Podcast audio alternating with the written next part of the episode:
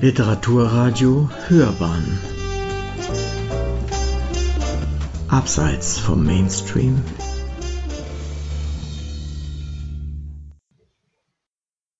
Zeichen und Zeiten. Janet Lewis. Draußen die Welt. Eine Rezension von Constanze Mattes es gibt sie noch immer, diese Welt in ihrer erfreulichen Mittelmäßigkeit. Ihr Leben ist auf den ersten Blick so unaufgeregt alltäglich. Mary Perrault kümmert sich um Haus und Grundstück, um ihren Mann und die vier Kinder. Mit ihrer Familie lebt sie in der kalifornischen Provinz in Santa Clara Valley, malerisch zwischen Bergen, Meer und Marschland und unweit von Sacramento gelegen. Ihr Haus ist ein Hort der Gastfreundschaft und Sicherheit, doch auch die tragischen Schicksale und die großen Ereignisse der Welt machen nicht Halt vor ihrer Tür. Mit ihrem Roman Draußen die Welt erzählt die amerikanische Schriftstellerin und Lyrikerin Janet Lewis, sie lebte 1899 bis 1898, vom Alltag einer amerikanischen Familie sowie den Auswirkungen der Weltwirtschaftskrise Ende der 20er Jahre und Anfang der 30er. Große Depression Marys Alltag wird zuerst erschüttert, als ihre beste Freundin Agnes nebst deren Enkeln bei einem schrecklichen Autounfall ums Leben kommt. Beide Frauen stammen aus Schottland, wo sie aufgewachsen sind. Beide sind nach Amerika gegangen. Durch Zufall haben sich ihre Wege wieder in Kalifornien gekreuzt.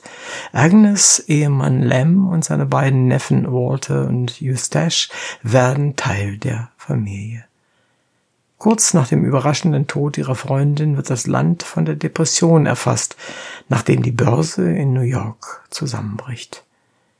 Die große Wirtschaftskrise erreicht Schritt für Schritt schließlich auch die Provinz.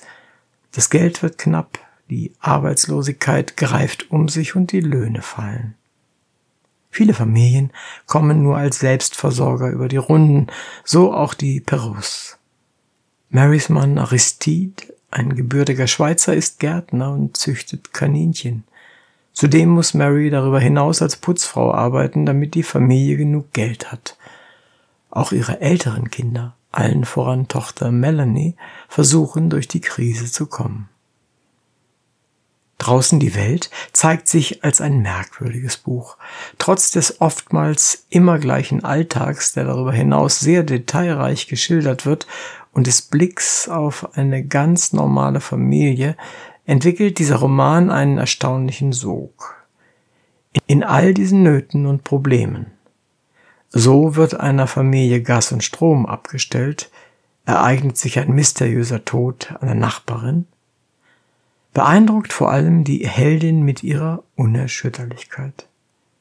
Sie ist ein Fels in der Brandung, bewirtet mit Leib und Seele ihre Gäste und unterstützt Nachbarn, wo sie nur kann.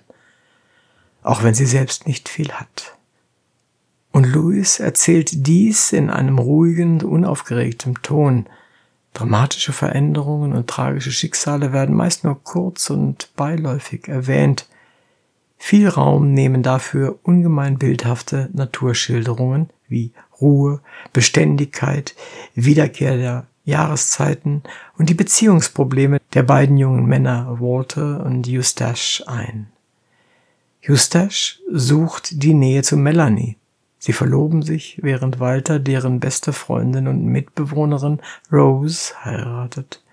Eine Ehe, die indes nur von kurzer Dauer sein wird. An jenem heißen, stillen, nicht enden wollenden Samstag war ihr bewusst geworden, wie dünn der Faden war, an dem ein Leben hing, und auch jetzt, wenn sie gewohnten alltäglichen Arbeiten und Verpflichtungen nachging, die ihre Aufmerksamkeit ganz und gar in Anspruch nahmen, und obgleich ihr eigenes Leben einen beständigen Eindruck machte, wollte sich dieser Gedanke nicht verflüchtigen. Louis Roman erschien erstmals 1943 mit dem Originaltitel Against the Darkening Sky. Es ist das vierte Werk der US-Amerikanerin, den die DTV Verlagsgesellschaft erstmals in einer deutschen Ausgabe veröffentlichte. Die Wiederentdeckung der Autorin und Lyrikerin setzte mit dem Band Die Frau, die liebte ein, der hierzulande 2018 erschienen ist. Im Anschluss kamen zwei Jahre später Der Mann, der seinem Gewissen folgte, sowie Verhängnis heraus. Zwei meisterhafte historische Romane, die auf historischen Kriminalfällen und Indizienprozessen beruhen. Und auch dieses Buch kommt nicht ohne eine Kriminalgeschichte aus, denn eines Tages verschwindet Terry, Melanies vermögender Verehrer, spurlos. Im weiteren Verlauf des Falls kommt es zu Unruhen, die Mary über die Fragilität von Recht und Ordnung sinnieren und in ihr eine Sehnsucht nach ihrer schottischen Heimat entstehen lassen. Eine Mitschülerin Hemingways. Wiederentdeckungen wie diese wecken unweigerlich auch das Interesse für den Verfasser oder die Verfasserin. Lewis, 1899 in Chicago als Tochter eines Englischlehrers geboren, wuchs im Chicagoer Vorort Oak Park auf. Einer ihrer Mitschüler war kein geringer als Ernest Hemingway. Beide schrieben für die Literaturzeitschrift ihrer Schule – Sie studierte später französische Literatur an der University of Chicago, wo sie einem Literatenkreis angehörte.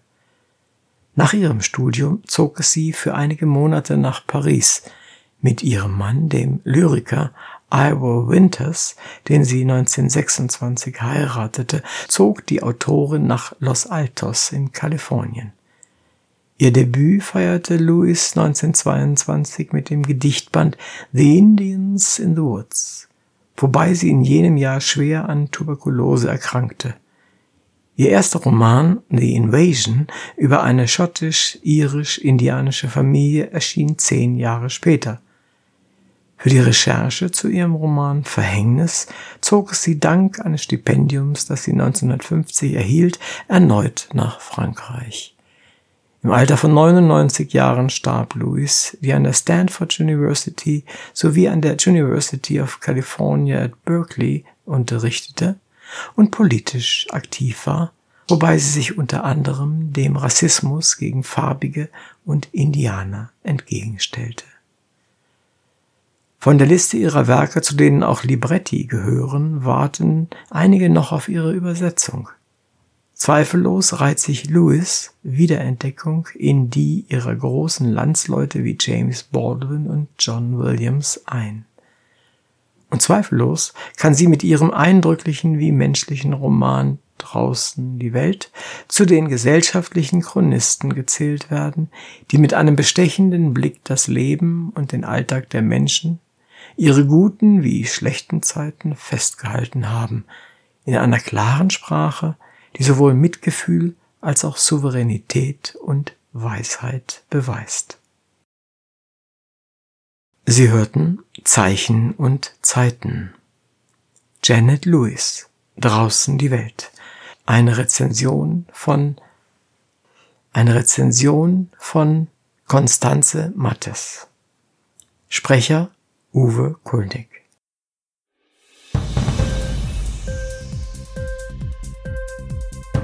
Hat dir die Sendung gefallen? Literatur pur, ja, das sind wir. Natürlich auch als Podcast. Hier kannst du unsere Podcasts hören. Anchor, Spotify, Apple Podcast, iTunes, Google Podcasts, radio.de und viele andere mehr.